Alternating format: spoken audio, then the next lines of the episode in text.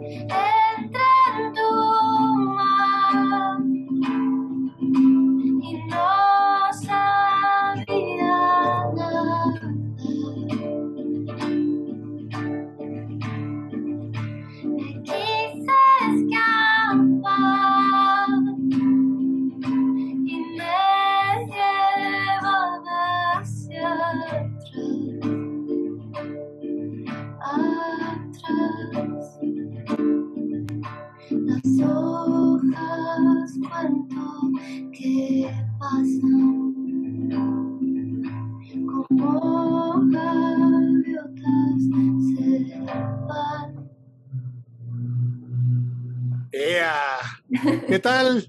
¿Cómo están? Hola. hola, muy bien, gracias. Bueno, pues esta es la bitácora antropológica en su episodio número 4 de la temporada 4 y hoy tenemos de invitada a Carolina en llamas. Carolina, bienvenida. ¿Cómo estás? Gracias, gracias. Estoy muy bien, muy bien. ¿Y tú? Qué, buena onda. No, perfecto. Oye, porque, eh, preséntate pues, ¿no? Con, con, la banda aquí de la bitácora antropológica, por favor.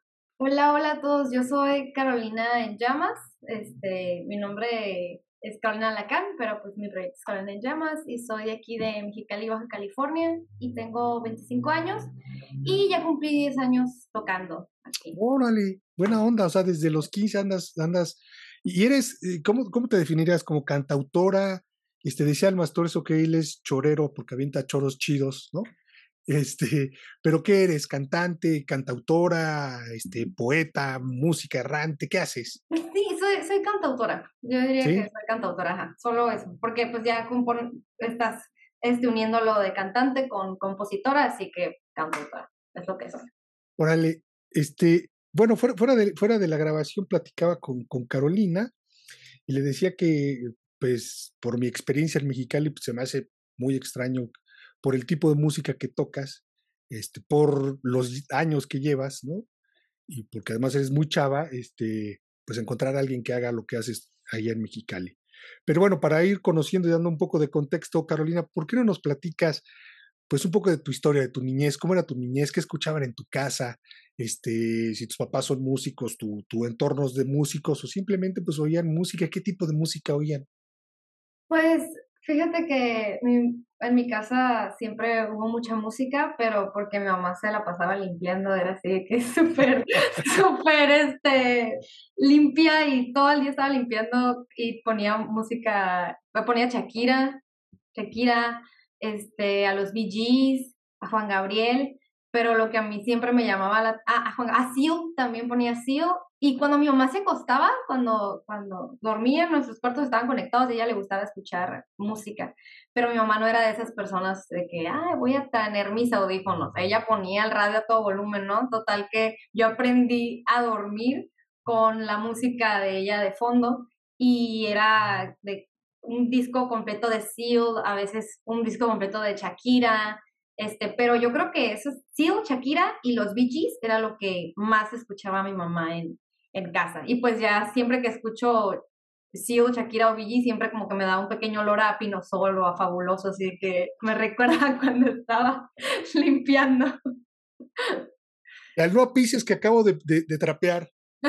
sí, y pues de hecho en mi familia en sí en general no, no era muy musical, no hay músicos en, en, bueno, al menos de parte de mi mamá, no hay músicos y mi papá tocaba en la rondalla, mi papá en Guadalajara, eh, tocaba en la rondalla allá en Guadalajara, pero pues yo no, en sí nunca conviví como que con esa parte de su familia y de él, este, porque pues era cuando estaba joven y él vivía allá.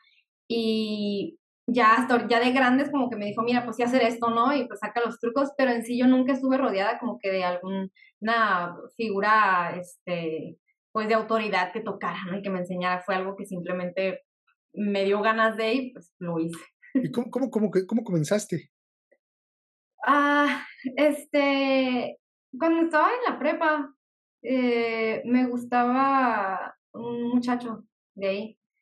Y el tipo, bueno, fue, fue como que mi primera acercamiento con la escritura, porque a mí me gustaba mucho el chico, pero no me hacía caso. Eh, tenía 15 el primer semestre. Y no sabía yo cómo, como que desahogarme, ¿no? Y me acuerdo que tenía pues la computadora de escritorio de mi casa. Y ahí no teníamos internet y es, me la pasaba escribiendo mi mamá había comprado un, un disco de, de, música de fondo de Zoé, del Unplugged, pero el del video, así pirata en, en, el, en el tianguis. y era lo único que yo veía así siempre porque no había internet.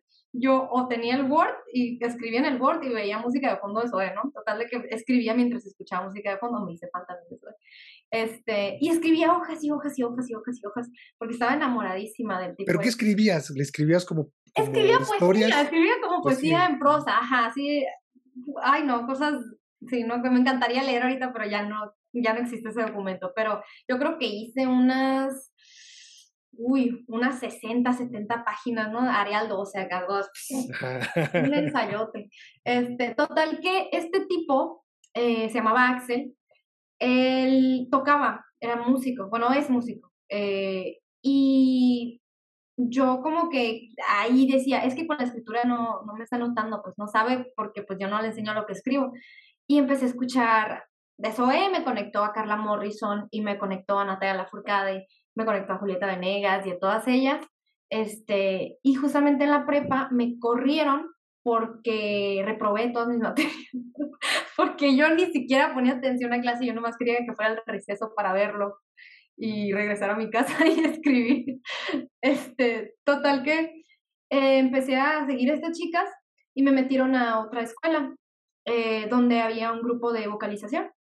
Y ahí conocí a mi, a mi maestro de vocalización, el que me enseñó a cantar. Descansé en paz, falleció mi maestro de cáncer, Sergio Guerrero.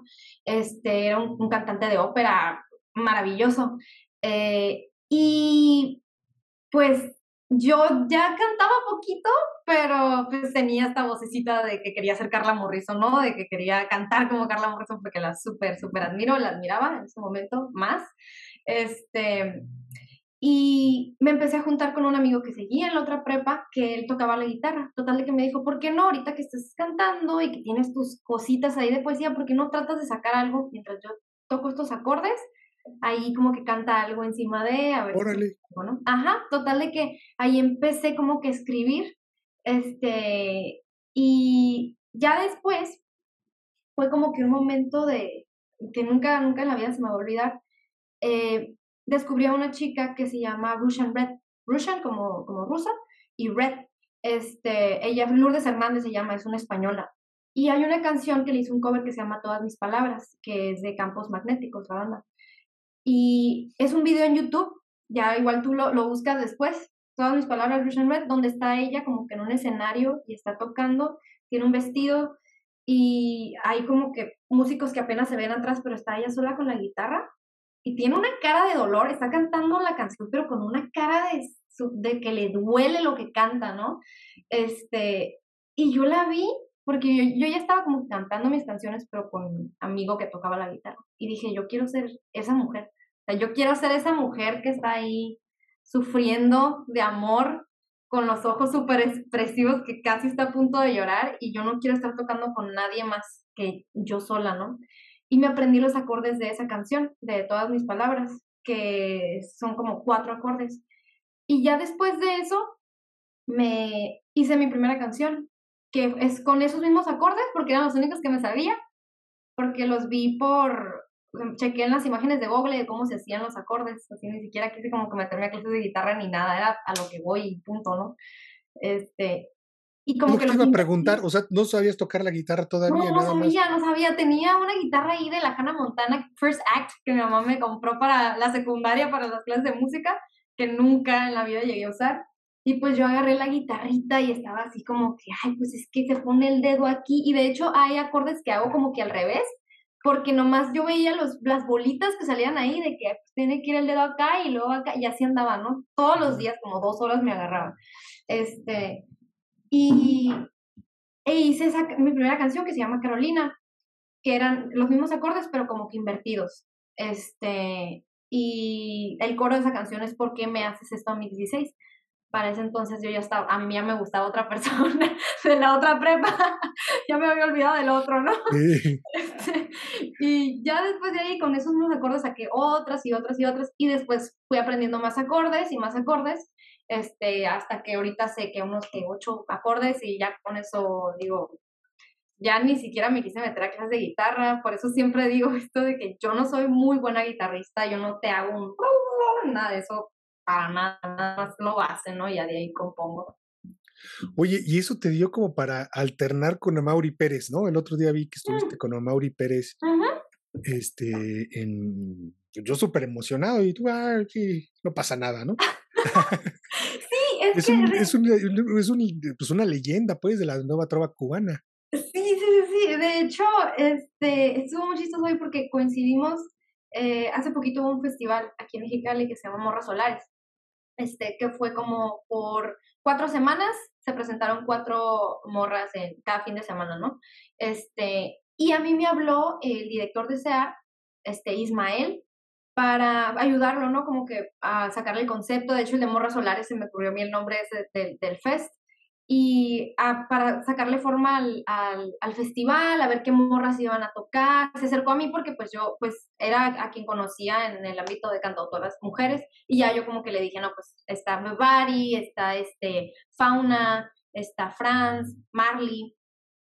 Y ya de ahí, eh, el mismo Ismael me dijo de que, mira, pues está este va a haber este evento de Amauri y ¿por qué no tocas? ¿Por qué no le abres junto con Fauna? Y yo, ah, pues va.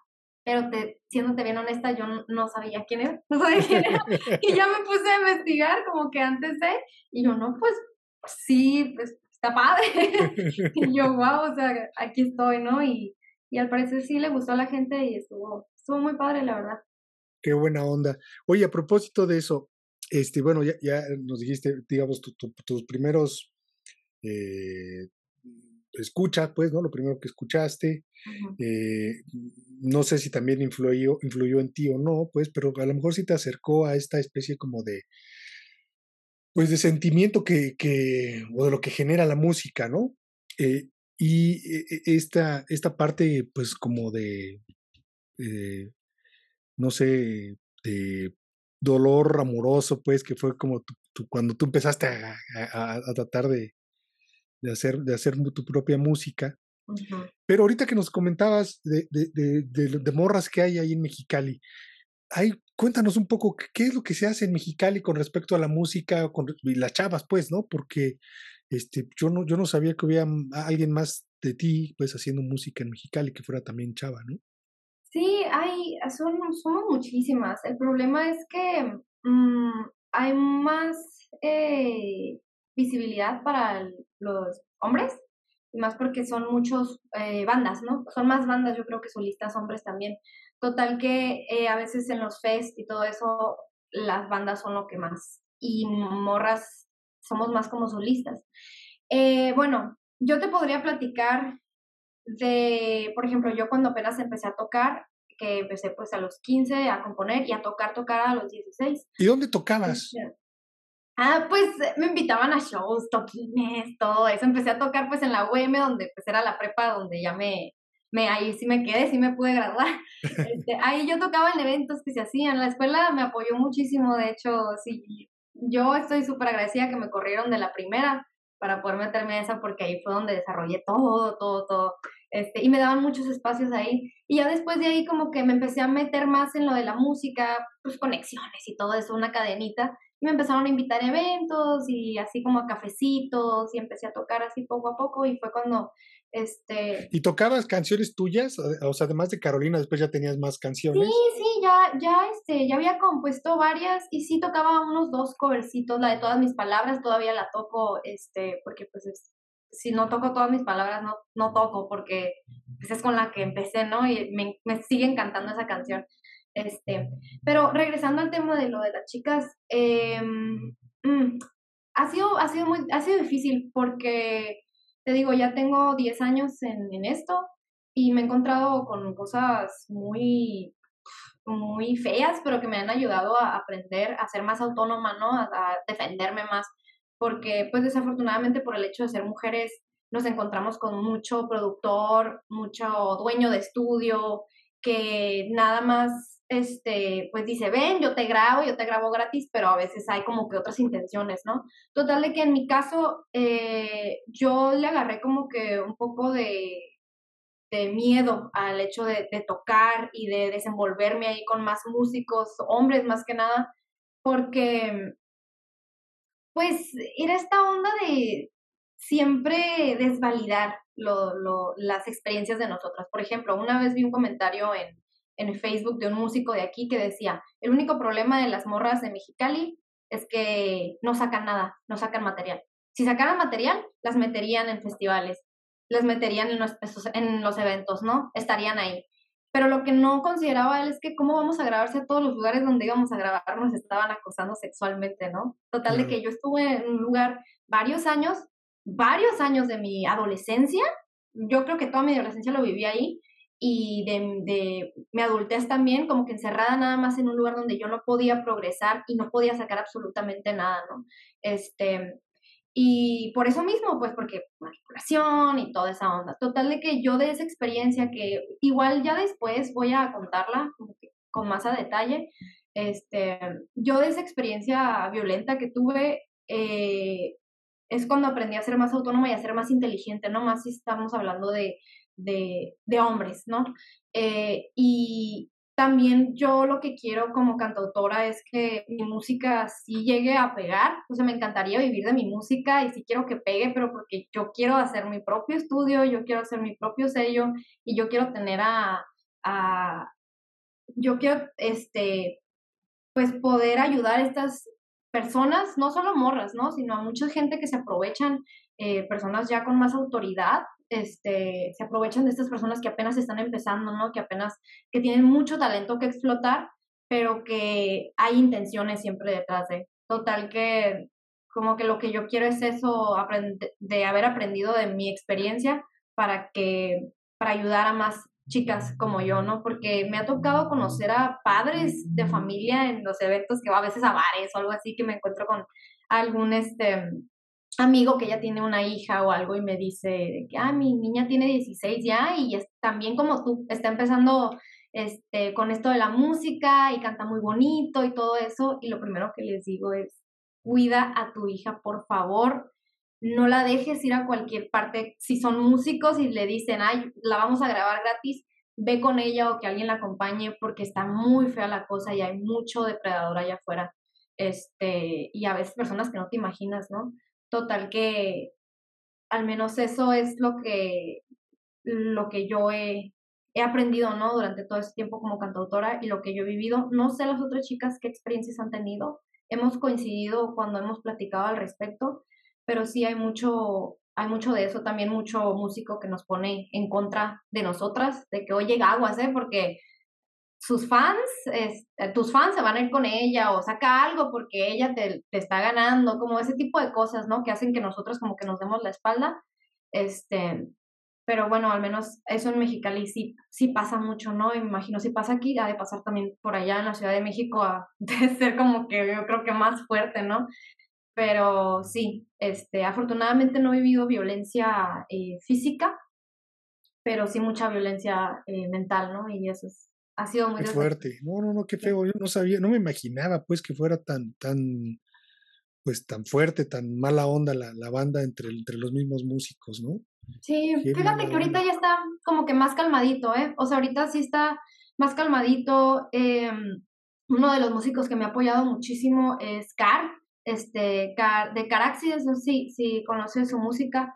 Eh, él me ha metido mucho a mí, a Marley, a Bebari, en varias cosas, pues y también estoy muy agradecida con él porque pues sí, son estos músicos que sí han mostrado mucha empatía hacia nosotras, ¿no? Y eso también está muy padre que busquen educarse, busquen, este, que quieran saber lo que nosotras vivimos también para, porque ellos pues tienen más amigos, ¿no? Músicos y lo que hacen es no en sí educarlos, pero sí como que decirles, hey, o sea, ahí no va, ¿no? Porque pues sí, hay mucho que se aprovecha.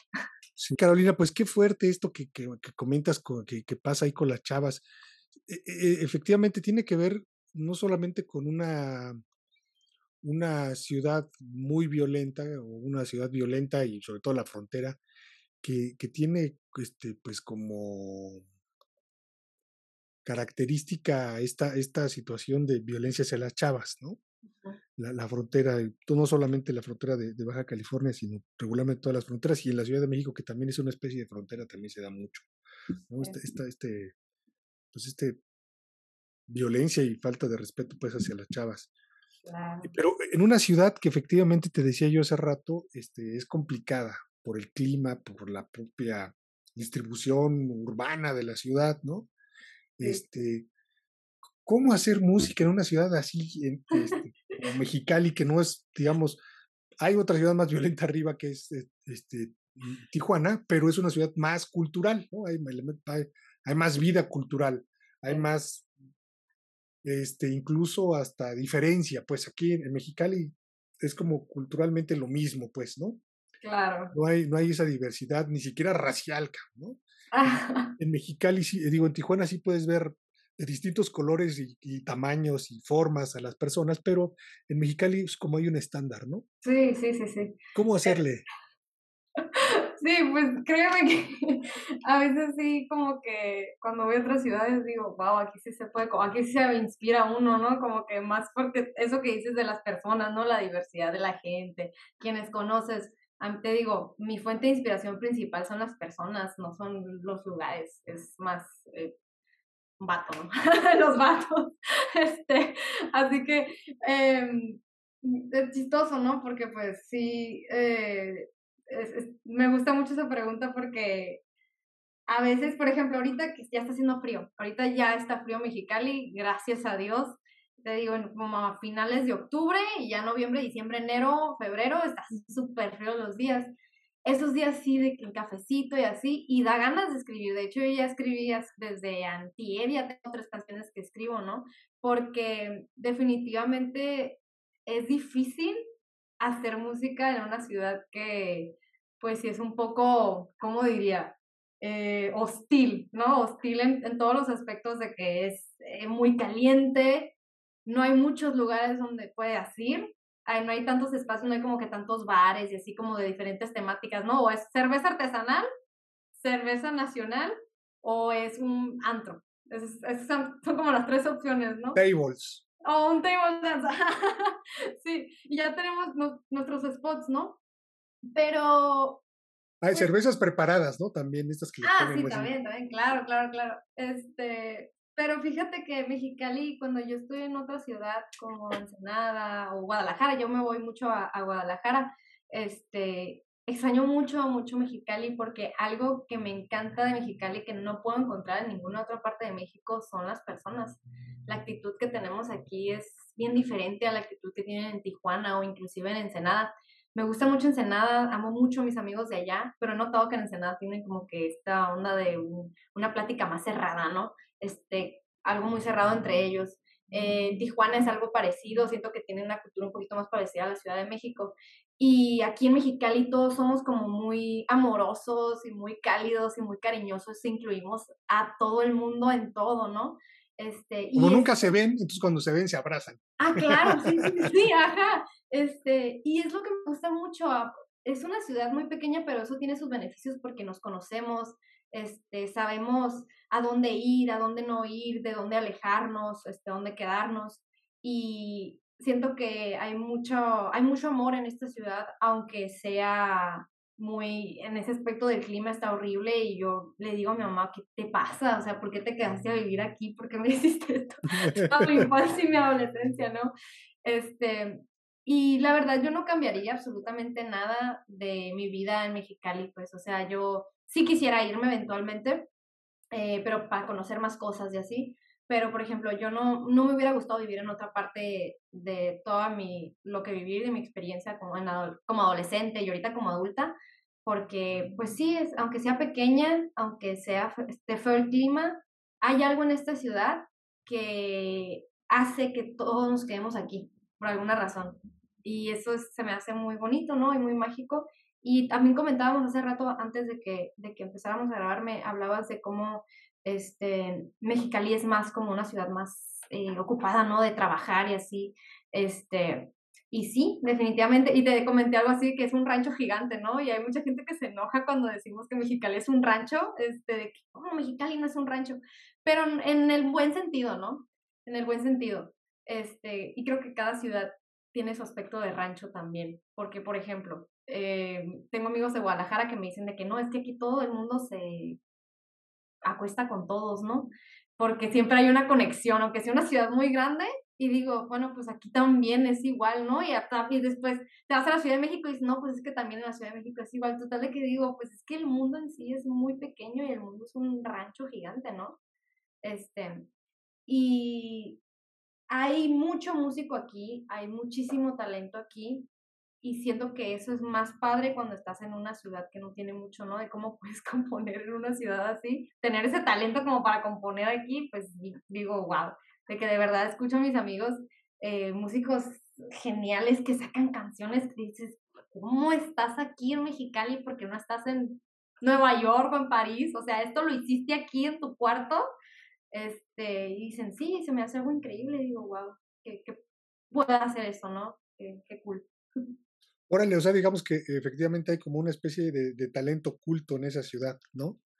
Este, a diferencia, y, y, y, y, quizá porque también este, no hay, ¿cómo se llama? No hay, no hay mucha competencia, ¿no? Digamos, este, porque están, son pocos, pocos, digamos, en términos per cápita son, son muchos, pues, pero son pocos para la gran ciudad que es Mexicali, ¿no? Sí, eso, hay un conflicto con eso porque a veces que desafortunadamente pues algunos decimos, ah, me voy a ir a la Ciudad de México, allá I'm gonna make it big, ¿no? Voy a hacerlo grande, voy para allá y es como ver una ciudad muy grande, no se percatan que hay muchas personas haciendo exactamente lo mismo, ¿no? Y pues eso desmotiva mucho y terminamos regresándonos acá porque pues, estamos acostumbrados a esto, a esto tan pequeño, ¿no? Ajá. Oye, Carolina, entonces, digamos, eh, después de, ¿sigues haciendo las canciones en base al desamor? ¿O ya hay, ya hay amor y ya entonces tus canciones cambiaron? o sea, había amor hace un mes. Pero ya, ahorita ya están regresando otra vez al, desamor. gracias a Dios, ya puedo sacar material nuevo. Este, sí, de hecho, era muy complicado para mí porque yo eh, nunca tuve un novio así como como de, de, planta, siempre fue uno así muy tóxico. Este, total de que hace poco, eh, lo digo con libertad porque creo yo que no terminamos tan mal, eh, terminé con mi relación, ¿no? Este, y en, en, esa relación me di cuenta, es muy, muy buena relación, aprendí muchísimo de él, este, una muy buena persona, nunca tuve como que ningún problema feo, este, pero ahí empecé a escribir canciones que ya no eran de desamor, empecé a escribir canciones acerca de, no sé, eh, dad issues, problemas con mi papá, con mi familia, este, porque pues dije, bueno, yo ya, ya no me puedo inspirar por eso, porque este no me está haciendo nada, ¿no? Así que tengo que buscar algo más porque tengo que sacar contenido. Y luego empecé a, a em, como a escribir de situaciones hipotéticas, ¿no? Eh, total que ya ahorita que, que terminé mi relación, eh, ya he podido como que ahora sí como que regresar un poquito a las raíces, a Carolina de antes, ¿no? La Carolina enamorada, desenamorada, este, ilusionada y todo eso y se me hace algo increíble, ¿no? Muy, muy feo como que por qué se dio, pero pues eso, eso es lo bueno de todo, como que he podido sacar material. Oye, ¿y, y alguna vez has, has sentido que el entorno social te influye en la música, digamos? Lo, lo que pasa en el país, la, el entorno, lo, lo, que estamos viviendo todos día a día, o, solo, o, es más personal tu, tu rollo, más íntimo, digamos, lo que te inspira a hacer canciones. Sí, es, es, yo creo que es más íntimo, es más íntimo, sí, este, definitivamente es, es más íntimo porque, no sé, como que jamás he como que salido como que con amigos y vivido algo y regresado y, ay, me siento súper inspirado, voy a hacer una canción acerca de la hermandad o cosas así. Es más como que ah, ¿por qué me dijiste esto? ¿Por qué me estás llamando de esta forma? Voy a hacer una canción porque me duele mucho mi corazón, ¿no? Y voy a escuchar a Fiona Apple y ya después de ahí me voy a inspirar y voy a hacer algo, ¿no? O sea, es como, me, me imagino, pues, metafóricamente me imagino que lo que presenta siempre es como volteándote, ¿no? Ajá, sí. sí sacando lo que tienes adentro, la, la, entraña. Entre, entre la víscera, digamos, y, el corazón, ¿no? Entre el dolor y el, y el amor, ¿no? Ajá, sí, es muy vulnerable. mis mis canciones siempre han sido como que muy específicas y muy, muy vulnerables. Tengo una canción que escribí una vez que fui a tomar y me marqué a un tipo y el tipo pues me dijo, estás loca, estás súper borracha, ya no me hables así, ¿qué te pasa, no? Total de que al otro día estaba bien cruda con mi amiga y escribí una canción que se llama La borracha. Este, y habla acerca de eso, de esa noche muy específicamente que tenía una caguama y estaba a la mitad estaba toda caliente y eran las 3 de la mañana y este me dijo que, que, era una alcohólica y cosas así, ¿no? Total de que cuando canto esa canción me siento muy vulnerable hacia la gente, ¿no? Este, porque pues sí he escuchado como que música de amigos que se muestran como que a esta figura de que yo estoy muerto por ti y, y tú y eso, pero yo sí soy así de que es que no tengo dignidad y es que soy nada sin ti como mi canción de soledad, ¿no? Que no sé cómo vivir si tú no estás, ¿no? Ese tipo de cosas. Total de que nunca me ha dado miedo en sí a mostrar este lado vulnerable de, de mi música. De hecho, me gusta mucho ser vulnerable y ser muy transparente con mi música, así como soy también con las personas. Pero a veces sí tiene sus, sus lados negativos no ser muy transparente. Bueno, ¿qué te parece entonces? Ya para, para, para cerrar, digamos dos cosas. Uno es que nos invites a escuchar, que nos digas dónde te podemos seguir, este, dónde te podemos escuchar. La otra es que nos, que nos termináramos con esta última canción que es La Soledad o Soledad, este, que es lo más, lo más reciente que está ahí en Spotify. Pero antes de eso, quisiera también algo que no, no habíamos platicado previamente, pero que me hizo recordar ahorita que te escuchaba. También tienes esta parte muy vulnerable de tu cuerpo, ¿no? Alguna vez leí que, que pues como que no te atrevías antes a tomarte fotos como te tomas fotos ahora, ¿no? Platícanos de esto, este, Caro. Claro, este, de hecho, ahí en, en, ese aspecto tengo una influencia muy así de Fiona Apple. Fiona Apple para mí es, es mi... Master, tu gurú. Es mi dios. Este, mujer, porque el hombre es Jeff Buckley. Este, pero ella eh, Incluso tienes un tatuaje, ¿no? O algo así. El Jeff Buckley, sí, tengo un tatuaje en la espalda de Jeff Buckley. Ajá, pero también, también leí que la gente te dice que es otra cosa, ¿no? El maldito desgraciado se murió dos días después de que yo nací. Así dijo, voy a esperar a que nazca para morirme. Y el 29 de mayo del 97 se murió.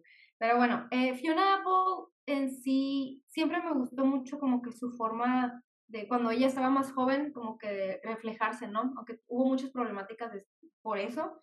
Eh, total que como que yo aprendí mucho de ella acerca del no tener miedo a mostrarme así con esa transparencia y también yo físicamente como soy, ¿no? Y antes yo tenía muchos problemas de autoestima.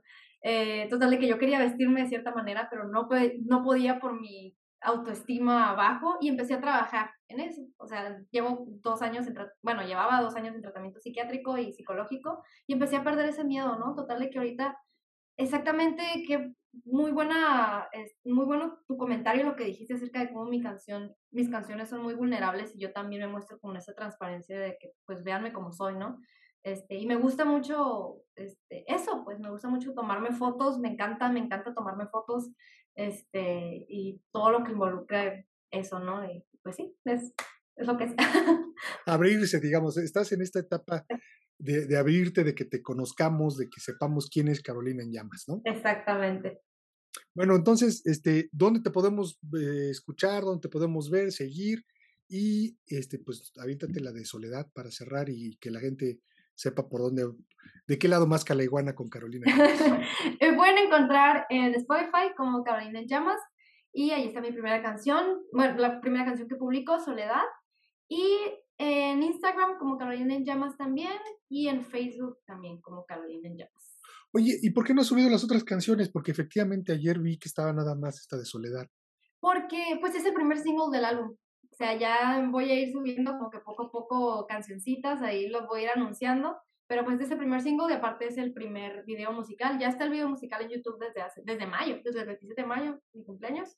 Está ahí el video, también lo pueden encontrar en YouTube. ¿Y qué planes hay? ¿Qué, qué, qué, qué, qué hay para cuando sales un disquito? ¿Dónde vas a tocar recientemente? Esto sale en 15 días, ¿eh? entonces pensando un poco en eso. Sí, el, mi álbum va a salir el próximo año. De nuevo, voy a sacar, va a ser un EP, eh, EP1, EP2, o sea, no va a ser en sí un álbum, ¿no? Volumen 1 y volumen 2 eh, vas a hacer las canciones por partes, no voy a sacarlo así que aquí está y tengan, ¿no? Va a ser todo poco a poco para que sea fácil de digerir y para que tengan vida las canciones, ¿no? Este, y pues es, es lo, lo que está planeado ahorita, lo que está contemplado para, contemplado para Carolina en Llamas. No tengo fechas para tocar ahorita por el momento, este, así que está todo muy tranquilo. Sale pues. escuchamos. Ok.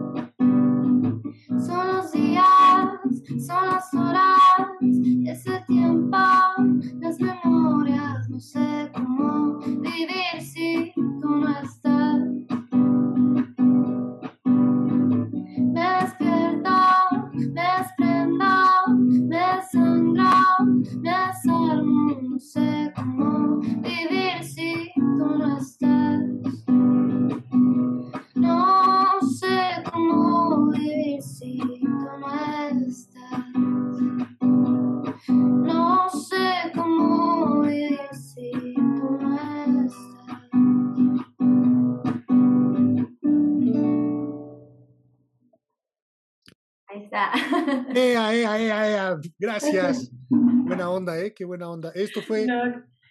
Gracias a ti. Esto es la Bitácora Antropológica, el episodio 4 con Carolina en llamas. Muchas gracias, Carolina. Felicidades. Gracias por invitarme. En Etnografía Estudio hacemos la Bitácora Antropológica. Mi nombre es Aid Vázquez, sociólogo utópico, utópico, utópico,